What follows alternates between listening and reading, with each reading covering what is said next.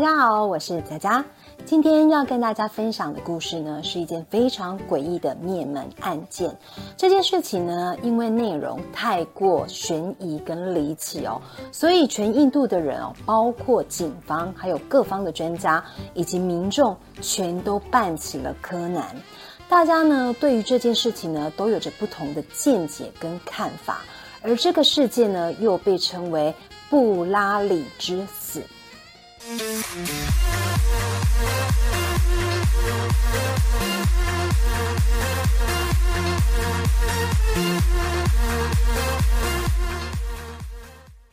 案件是发生在二零一八年的七月一号，在印度首都德里，拉里特家族全家十一口人，七女四男，在无预警的情况下离奇身亡。他们的死法非常的奇特，因为全部的人哦都像活祭一样吊在家中屋内的天井上。死者由十四岁到七十七岁，整个案件到处充满了离奇跟诡异。现在就让我们回到案发的那一天。这一天，邻居格恰兰西诺像往常一样到拉里特家里购买牛奶。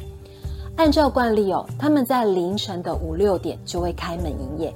但是很奇怪的是，已经早上七点多了，拉里特一家呢却都没有开店。于是邻居就拨打了电话，电话那头有响铃，而且在屋外隐约听得到电话铃声。可是呢，却一直处于无人接听的状况。感觉不对劲的邻居啊，马上敲了他们家的门。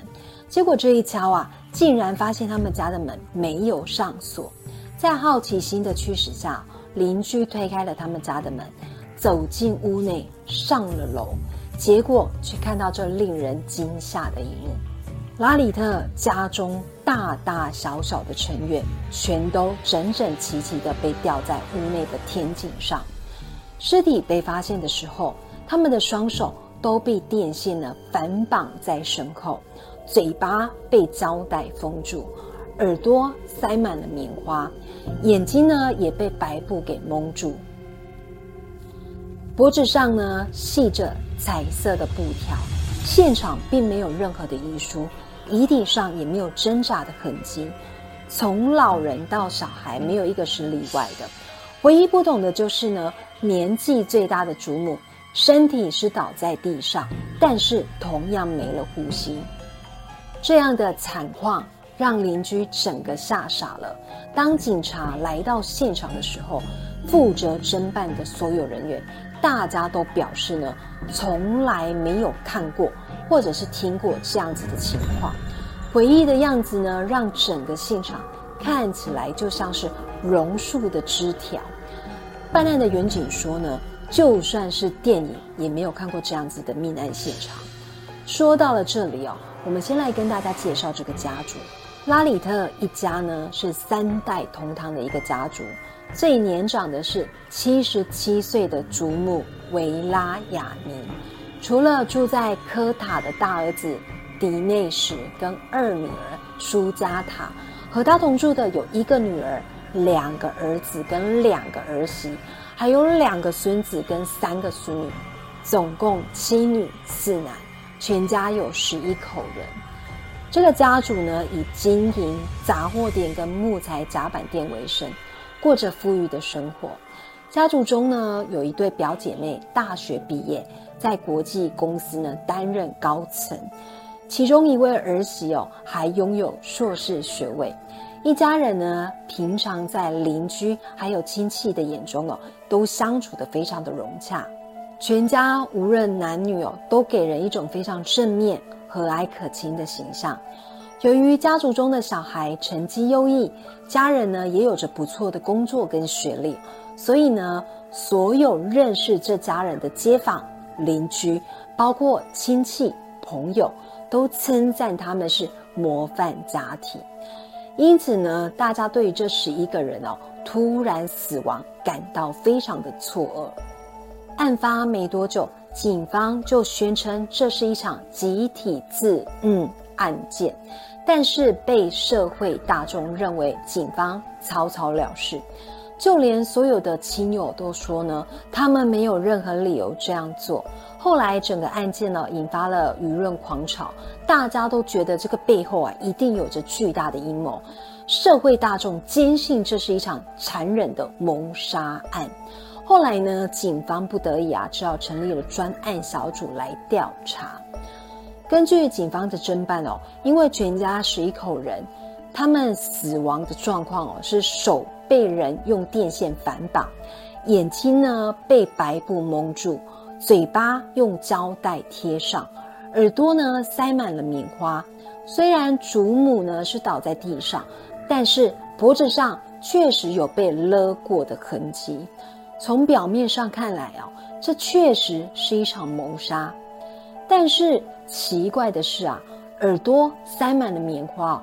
按照呢印度当地的习俗啊，这个是家属给过世的亲人做的仪式。如果有凶手，为什么凶手要做这件事情？而且如果要将这一大家子的人制服啊，并且将尸体悬吊，歹徒至少要二三十个人才能办到。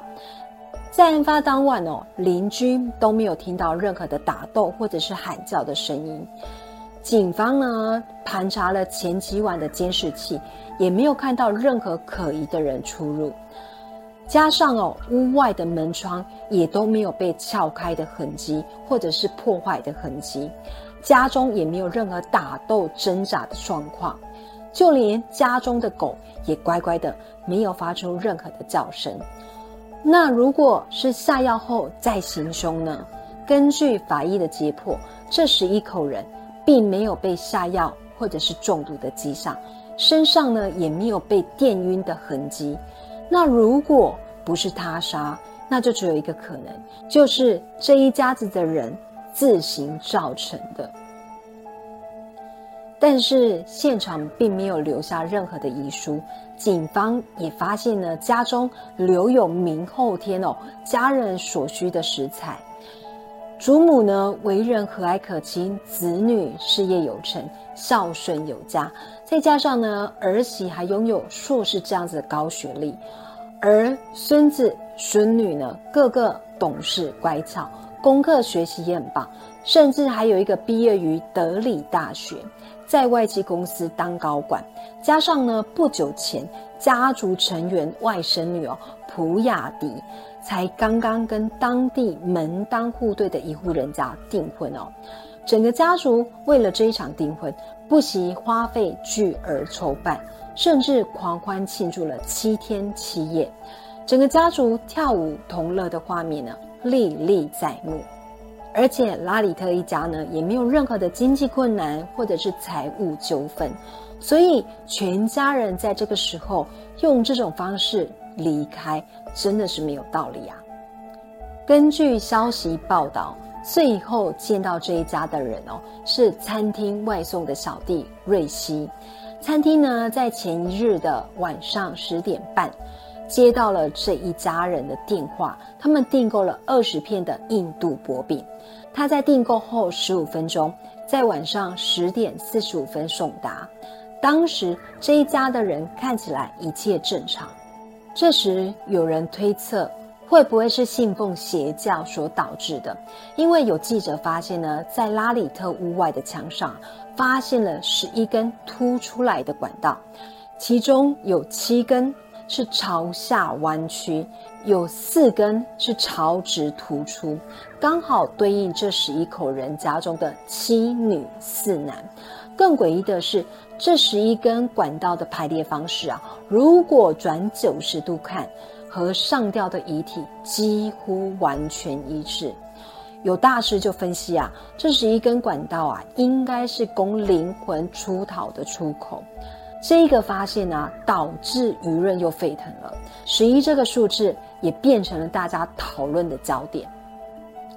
接着啊，大家就发现呢，在拉里特家门外的网格有十一根木棍，而在另一面的墙上呢，有十一面的窗户。最后，警方还在家中呢，搜出了十一本的死亡日记。说到这里，难道真的是信奉邪教？所以导致全家中邪吗？随着十一本死亡日记哦，真相渐渐浮出水面。这十一本死亡日记哦，时间呢是从二零零七年记录到二零一八年。一开始呢，日记写着拉里特跟死去父亲的对话内容，但是后来日记的内容渐渐改变了，里面的口吻、用词都非常的奇怪。它不是简单的叙述日常，反而更像是命令式的发言。像是家中啊，谁玩了几分钟的手机啊，需要克制啊，或者是呢，谁对家族有贡献，谁今天表现好，谁偷懒没去工作，谁应该做什么，或者是不能做什么，通通记录在这些日记里面。案发后呢，住在科塔的大儿子跟二女儿都说，日记中的字迹跟口吻，都像过世许久的父亲所写的一样。日记内容约束大家都要听从一个人的指令，就是小儿子拉里特。更可怕的是，日记的最后一页竟然像预言一样写着六月三十号整个家族会遭遇的事情。种种诡异的现象都指出，这真的不是一件简单的集体自嗯案件。更像是一场精心策划的谋杀案件。日记中最后一页写下整个仪式的过程，表示要连续七天举行榕树仪式，全家人必须保持隐秘，眼睛、耳朵、嘴巴必须封住，大家需要心无旁念，全家人的身体必须效仿榕树垂下来的树根，扎根到地下一样。日记中说，这样能讨好神灵，就能获得重生。仪式要在半夜一点钟的时候进行，而且要连续七天进行榕树仪式。如果有人来家中拜访，隔天就要重新计算日子。大家必须伸手不见五指，只能用微弱的灯光，心境必须净空。大家必须无限立正站好，想象你全身。被树枝包覆，要用团结跟决心进行榕树仪式。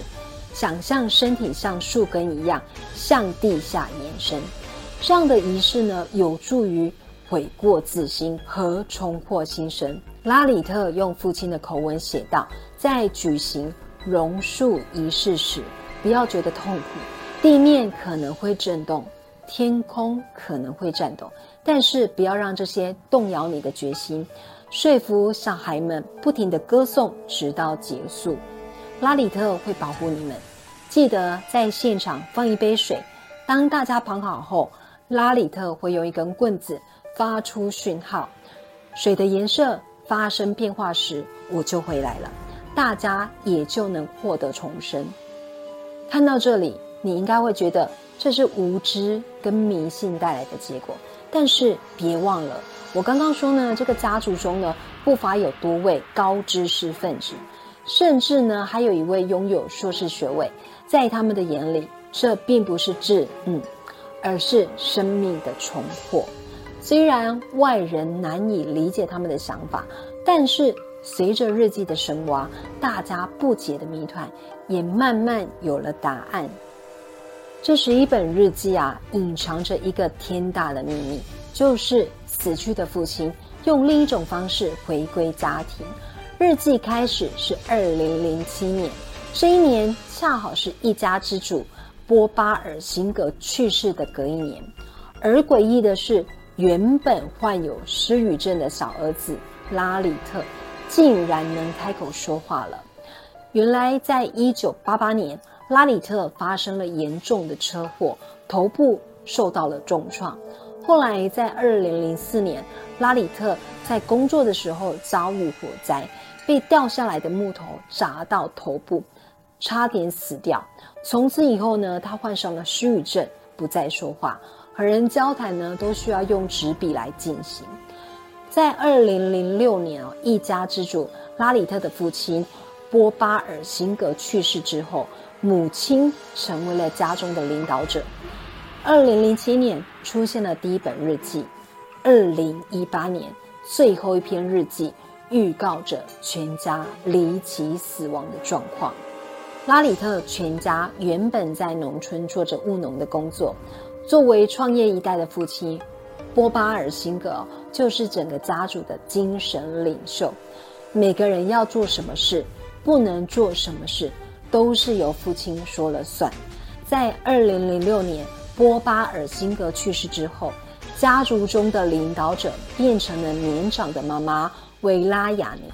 在父亲去世之后，母亲也大病卧床，家中呢失去了主心骨，很多事情都不顺利。这个时候，家族已不像之前一样拥有非常强的向心力，整个家族就很松散。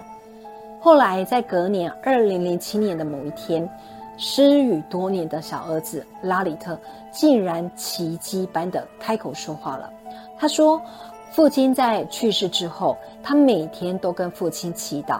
没想到有一天哦，父亲竟然在梦中对他说：“希望他能带领整个家族走上新的巅峰。”当他开口说话时哦，大家都觉得这是一个奇迹啊。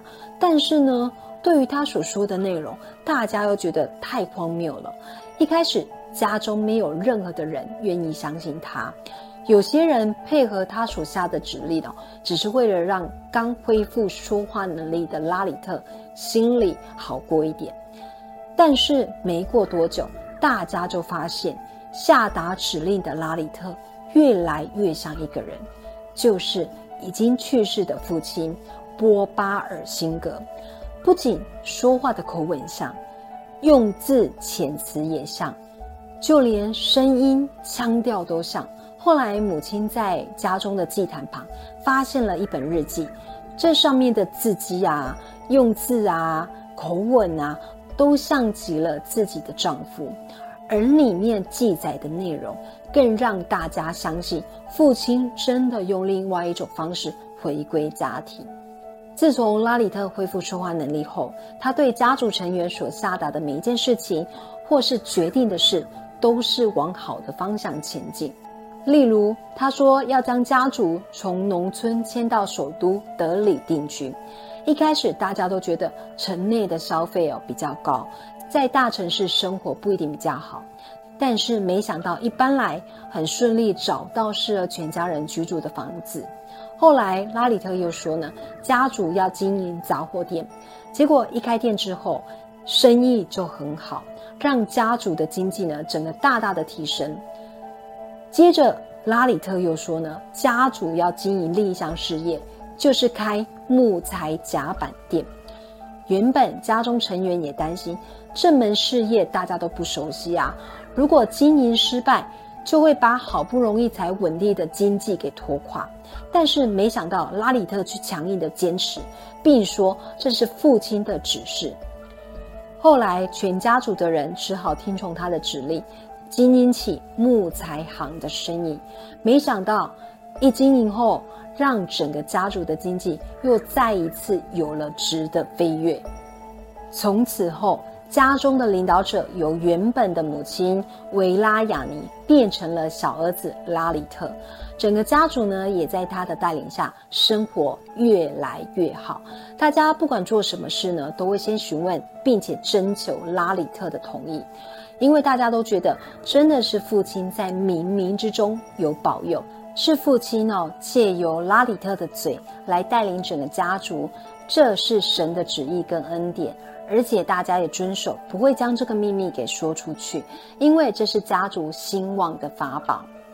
从二零零七年到二零一八年，长达十一年的时间，拉里特就这样子操控着整个家族。大家信奉着不能把这个秘密说出去，所以呢，外人也不知道有这些事。直到案发前一个多月，外甥女普雅迪奥举办了订婚宴，连续七天的庆祝，让拉里特发现这个家族有可能会慢慢的瓦解。所以在这七天的时间哦。拉里特都是处于不开心的状态，而即将出嫁的普雅迪也有可能将家族的秘密给说出去，所以拉里特便开始策划了这一场生命重生的榕树仪式。警方在案发前几天的监控中，发现家族成员们自行买了非常多卷胶带、电线，还有悬吊用的彩色布袋，而且家族的人神情都很轻松，仿佛不觉得这个仪式是会让自己丧命。因为其实这个仪式，每一个人的脖子虽然被彩色的布袋悬吊着，但事实上他们的双脚。离地面很近，只要稍微踮个脚就能踩到地板。加上屋内还备有明后天家族成员所需的食材，而且还有一个即将出嫁为人妻的外甥女。而其他的亲友也说到，在案发前几周，他们在聊天的时候，家中的成员还提到一些呢对于未来生活的规划跟憧憬。所以呢，种种迹象表明，这个仪式的结果，大家并不知道会面临死亡。加上日记中也提到，在仪式结束后，大家要如何解开绳结，因此仪式顺利完成，大家会洗脱罪孽，获得重生。所以会有这个惨剧的发生，应该是属于意外。有医学专家表示哦。早年拉里特受到意外患上失语症，他极有可能呢也同时患上了创伤症候群，也就是俗话说的精神病。或许在父亲波巴尔辛格去世之后，小儿子拉里特受到了刺激，进而让他恢复了说话的能力。有医生曾检查出拉里特有幻想跟幻觉的症状。但他从来没有接受建议去看精神科医师，因此他幻想着父亲跟自己的通话，父亲借由他的身体来领导整个家族。而另一个专家说，越是这种看似美好的家庭，其实家族内的问题越多，越不想让外人知道家族内的秘密。那为什么大家都会信奉拉里特的话呢？因为在印度父权主义集中的控制下，加上长达十一年的洗脑，整个家族也慢慢变成了一个小型的邪教。这时，一本日记也写下：若有人不遵守拉里特的指示，将会受到神灵的惩罚。就这样子，整个家族，包括大人跟小孩，都没有人敢把拉里特能和父亲对话的事情。给透露出去，整个家族也盲目的听从拉里特的指示。而一开始大家说十一这个数字会不会有什么灵异的关联啊？后来证实多数是巧合，因为像是十一个窗户和墙上十一个管道。警方询问了当时建造的商人啊，他们说呢，这十一个窗户真的单纯是为了采光好，而十一个管道。是因为家中经营木材行，能快速排出家中胶合板所散发出来的化学气味，跟案件真的没有什么关系。而门上的十一根木条，就真的只是巧合而已。很多人的家中呢，也有十一根木条，而十一本日记也刚好是写到的那一年用了十一本。最后这个案件哦，警方说，如果你看过日记，一定就会相信这是一件意外事故。虽然家族成员是被悬吊着，但是他们的脚离地面很近，而且如果真的有什么意外要逃脱其实并不难。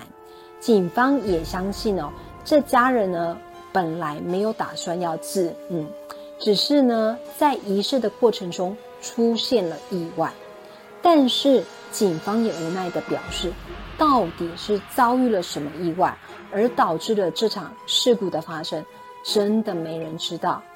最后，警方将这个事故呢起因定为集体精神障碍。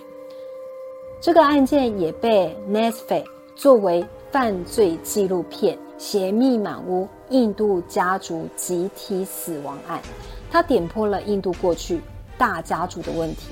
跟家庭传统的陋习，让人呢醒思关于印度的家庭文化，还有男性极重的父权主义。听完这个故事之后，大家有什么想法吗？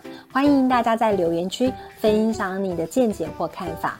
就这个故事，也希望能改善东方国家对于家庭传统还有男性为主的一些想法。最后要再一次呢跟大家说声谢谢大家的收看，还没有订阅的朋友，记得帮佳佳按下订阅跟分享，还有记得开启小铃铛，因为有您的订阅、收看、支持。会让佳佳更有创作的动力哦。我们下周见，拜拜。